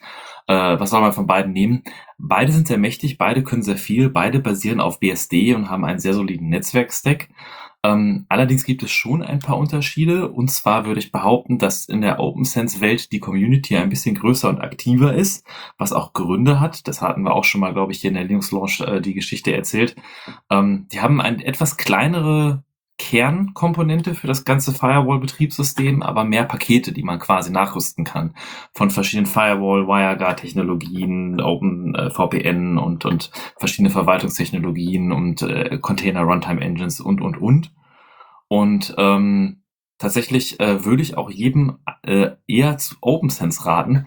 Der Grund dafür ist einfach, dass die Firma und die Leute hinter Netgate, die hinter PFSense stehen, ähm, problematisch sind. Und zwar gab es da in der Vergangenheit ein paar sehr schöne Geschichten, nämlich 2017 hatte die Firma hinter OpenGate, also erstmal anonym, das heißt man nicht direkt nachvollziehen könnte, eine Domain namens opnsense.com registriert, die das OpenSense-Projekt zu dem Zeitpunkt nicht hatte, und hat darauf dann angefangen, eine Diffamierungsseite gegen OpenSense zu machen. Die waren da sehr angepisst von und haben dann angefangen, da Bilder von Leuten auf Holzpferden und ein äh, äh, Videoausschnitt aus The Downfall ist eine Dokumentation über Hitler in seiner letzten Zeit und haben gesagt, so geht's im Bunker der OpenSense-Entwickler zu und haben halt von rassistischen bis vulgären bis hin zu so kindischen Beleidigungen da eine Diffamierungsseite gemacht. Die ist einfach so total absurd.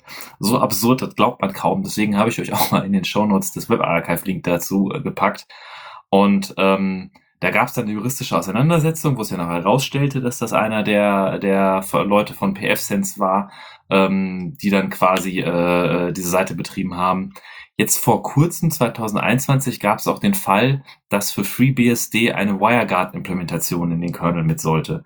Und im Rahmen von pfSense, äh, einer der Entwickler, Kip Macy, das äh, programmiert hat und diese Implementation hatte sich Jason Donnefeld, der Entwickler von WireGuard, hat sich die angeguckt und kurz vorm Release, irgendwie zwei, drei Wochen vor dem Release von FreeBSD 13, hat er dann irgendwie gesehen, so, oh scheiße, die ist, die ist broken, die ist fehlerhaft, die ist vielleicht sogar Security-Issues voll, die ist so, so, sowas sollte nicht in BSD landen, was auch irgendwie eine längere Zeit gepflegt wird.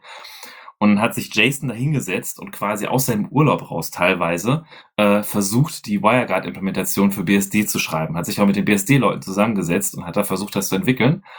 Und hat das hat dazu geführt, dass es dann einen riesigen Diffamierungspost gegen Jason Donnefeld und was für ein, ein Security-Unmensch er ist, äh, auf dem Blogpost auf der PF-Seite gibt, der mittlerweile wieder down ist. Aber man, man sieht halt, mit welcher Art die dazu reagieren und äh, Matthew Garrett aus dem Kernel hat dann auch noch einen sehr lustigen Tweet abgesetzt. Und zwar ist Kip Macy auch der Kollege, äh, der damals äh, bekannt wurde als Landlord of Hell. Das war meine Geschichte, schon zehn Jahre her.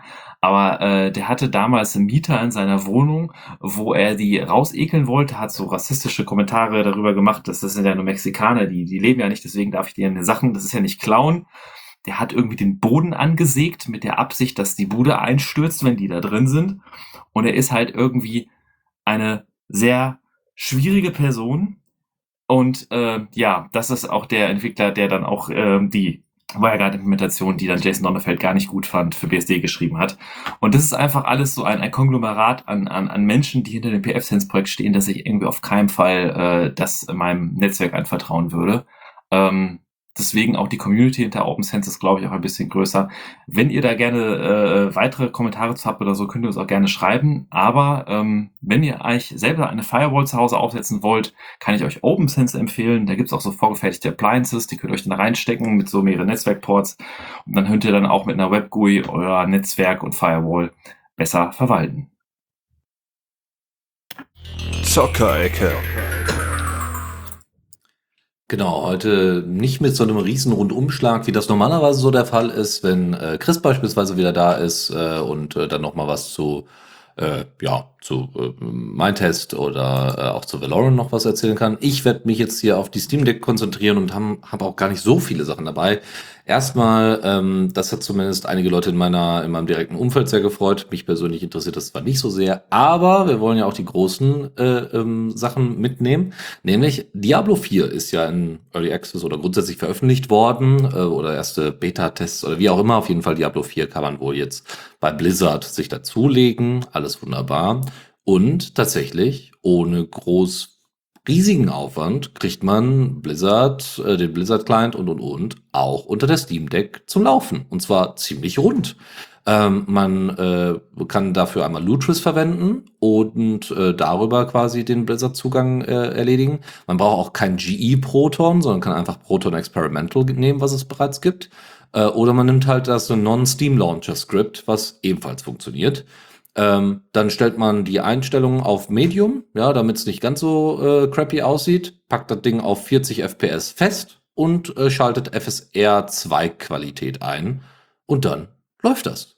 Und auf dem Desktop, und wie gesagt, ne, alles unter Linux, obwohl es nicht dafür entwickelt worden ist, ähm, und äh, auf einem Desktop läuft das ebenfalls sehr gut. Mit einer guten Grafikkarte kriegt man da seine 100 FPS und das äh, fluppt einfach. Und das ist äh, einfach schön zu sagen zu können für Leute, die das Spiel halt interessiert. Dann einfach sagen zu können, ja, ja, hier, äh, Diablo 4, klar, ist gerade released oder ist gerade, gerade wollte das testen, gar kein Problem. Das könnt ihr ebenfalls auf der Steam Deck oder auf dem Linux-Rechner auch ohne Probleme. Geht das auch ohne Microtransactions? Keine Ahnung, ich äh, spiele das Spiel nicht, deswegen. das, das, das war ein Seitenhieb, das war ein Seitenhieb auf Blizzard, die ihre Diablo-Serie so ziemlich in Unmut getrieben haben durch ihre Entwicklungsentscheidung. Äh, ist egal. Aber schön zu sehen, dass es geht. Ja. Ansonsten, äh, wenn ihr Cases haben wollt, also es gibt äh, ja schon Backplates für die Steam Deck, so also halbtransparente, transparente Backplates, die ihr einfach austauschen könnt. Es gibt ja auch äh, hier so Folien, die ihr ja auch da entsprechend an, äh, anfertigen könnt. Ich bin jetzt von den Folien nicht so ein Fan. Äh, Backplates würde ich mir, glaube ich, noch zulegen, also zumindest so eine halbtransparente, dann passt sie nämlich ganz gut zum Fairphone 3, was ja auch so eine halbtransparente äh, Backplate hat, äh, so, so, so ein Cover. Ähm, aber jetzt gibt es auch von der Firma Extreme Rate komplette Full Cases. Ähm, also auch welche, die halt so äh, wie Perlmutt schimmern. Also die heißt dann irgendwie Chameleon, sonst irgendwas. Ähm, und das ist dann wirklich komplett, ja. Also alle Buttons und und und, die haben dann alle, sind dann wieder komplett transparent oder haben dann eben bestimmte, bestimmte farbliche Transparenz. Und die kann man jetzt entsprechend vorbestellen. Ist ja ganz nett. Jetzt ist nur das Problem, ja, die Steam Deck ist an sich schon ganz gut reparabel, aber sie ist halt auch kein Fairphone. Oder kein, äh, wer ist es nochmal? Hier, äh, ähm, Framework Laptop. Ja, so weit ist es da nicht. Weil, wenn ihr nämlich die Front äh, austauschen wollt, müsst ihr die komplette Steam Deck auseinandernehmen. Und da hat man mal ganz schnell einen kleinen Fehler gemacht und das kann halt eure Steam Deck wirklich, äh, also die Funktionalität eurer Steam Deck wirklich in Gefahr bringen. Da ist quasi eine, eine neue Festplatte, eine neue kleine SSD einzubauen, nichts dagegen. Und dementsprechend wird auch bei den iFixit-Anleitungen, die irgendwie 130 äh, äh, Schritte haben, mit Fotos und allem drum und dran, kriegt äh, diese Anleitung auch das Label Difficult. Also das ist, ist wirklich schwierig, das äh, ordentlich zu machen. Im Moment gibt es fünf Cases, die man vorbestellen kann. Die kosten zwischen 36 und 4, 36 und 46 Dollar. Und äh, ja, das, also wenn das für euch irgendwie eine Wahl ist, gerne. Wenn ihr da mal äh, Erfolg mit habt oder so, dann äh, schickt uns auch gerne mal Bilder oder sowas, auch wenn das jetzt für einen Podcast ein bisschen komisch klingen mag, aber ähm, und oder erzählt einfach mal von euren Erfahrungen. Das äh, würden wir schon gerne wissen, wenn ihr eure Steam Deck, also so mutig wart eure Steam Deck da, tatsächlich in Perlmutt oder in einer anderen äh, netten Farbe entsprechend umzucustomizen. So, und jetzt noch eine letzte Geschichte. Ja, ich bin ja, wie ihr wisst, ein Riesenfreund von Apple. Ich bin ja eigentlich, eigentlich der größte Apple-Fan, den man sich so vorstellen kann.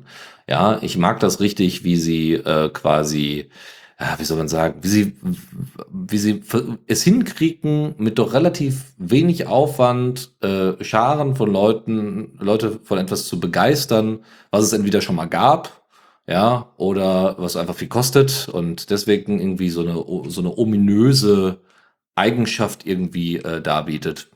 Und noch viel freundlicher werde ich dann, wenn open, große Open Source Projekte ähm, als die dann verwendet werden in diesem Prozess oder die äh, zumindest ähm, ja, äh, dass die das überhaupt möglich machen, dass bestimmte Features überhaupt existieren, äh, zum Beispiel Bash oder so, dass die quasi außen vor bleiben als, also nicht genannt werden, sondern gesagt werden, wir als, äh, als, als Team, äh, als Team bei Apple haben uns da wirklich, also auch Wochen, wenn nicht sogar Tage, stundenlang gegenseitig erzählt, wie toll wir sind. Und das muss ja auch irgendwie gutiert werden.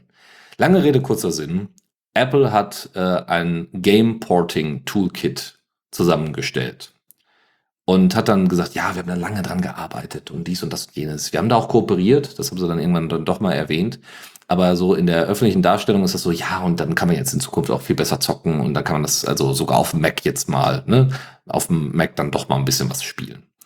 Was aber seltenst, sagen wir mal, in den Medien dann erwähnt wird, ist, dass das fucking Wine ist, was sie da verwenden. Oder zumindest große Teile davon. Und äh, das ist, äh, finde ich, finde ich ziemlich Banane. Ähm, ne, da hat irgendwie Valve ordentlich reingebuttert, ja, und viele, viele andere Firmen haben da ordentlich, also Firmen, aber auch Einzelpersonen haben da echt viel Zeit und Geld investiert und so weiter. Dann kommt Apple um die Ecke, hat gesehen, oh, das, das läuft ja wirklich gut. Und sagt dann, ja, ja, wir, wir basteln da mal so ein SDK für die Entwickler zusammen, damit das dann auch unterm, unter Mac ordentlich läuft, weil ist ja eigentlich im Endeffekt alles vorbereitet, solange das mit Vulkan läuft, äh, auf, äh, auf der, ähm, äh, wie heißt die nochmal, APU, also ne, auf den, auf den Apple M2 und M1 Dingern.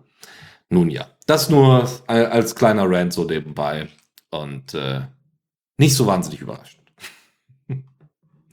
Gut, dann kommen wir somit zum Kommando der Woche. Und da habe ich ein Tool mitgebracht, welches ich auch häufiger verwende.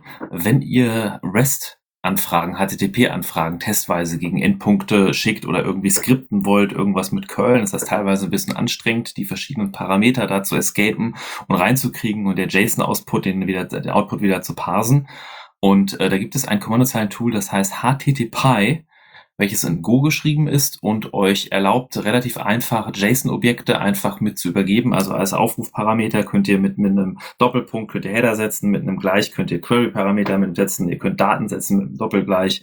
Die werden automatisch JSON encodiert. Ihr könnt auch wie bei JQ einzelne Sachen auswählen und könnt halt verschiedene HTTP-APIs sehr bequem auf der Kommandozeile ansprechen und REST-Requests schicken, testweise oder auch sehr gut damit skripten. Tipps und Tricks.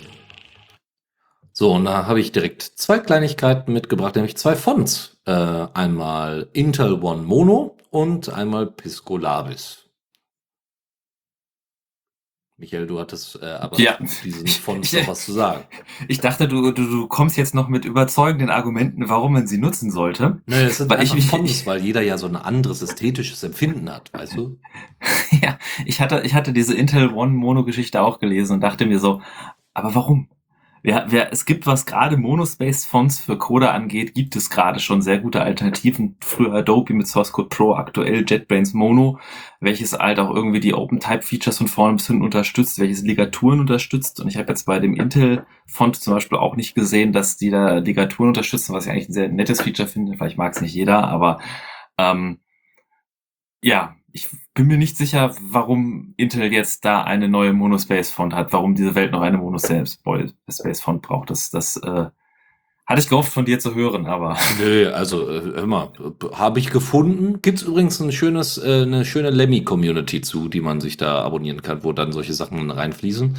Ähm, was ich dann eher noch mal promoten würde, weil es tatsächlich mir zumindest einen Mehrwert gebracht hat, das ist eben ebenfalls ein Monospace-Font, äh, weil du jetzt hier explizit nach denen gefragt hattest.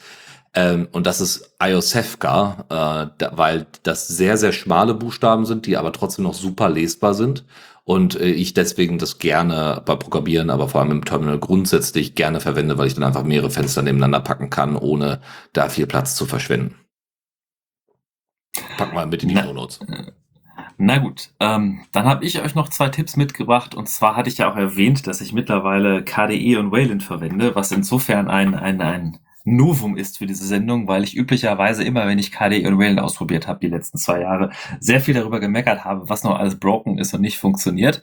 Das hat sich mit KDE 527 jetzt auch mittlerweile sehr gut geändert. Das hatte ich auch schon in der vorigen Sendung erwähnt, dass ich bis jetzt auf Wayland umgeswitcht bin und da auch sehr glücklich im Moment bin und äh, sehr vieles sehr gut funktioniert.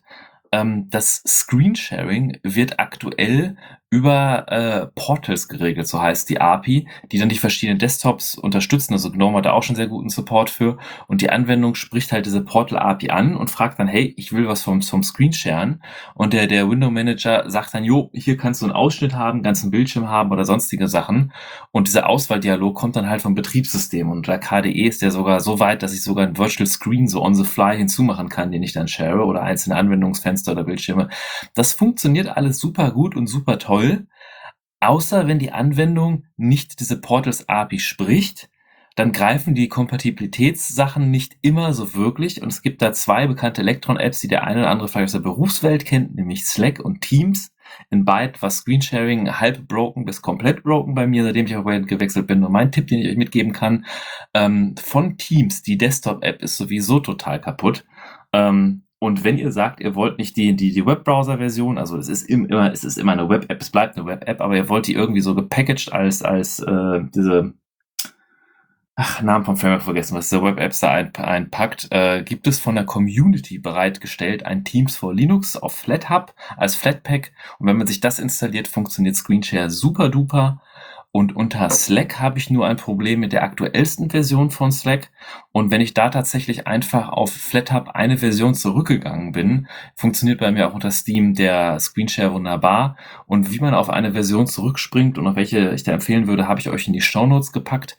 Schade, dass man auf FlatHub mit Flatpak nicht einzelne Pakete markieren kann, als dass der nicht darauf updaten soll. Man kann entweder sagen, der soll ein Paket gar nicht updaten oder ich habe es halt, wenn ich es downgegradet habe und ich dann wieder ein Update mache, muss ich es wieder zurück downgraden, weil ich ansonsten die neueste Version habe und Screenshare nicht geht.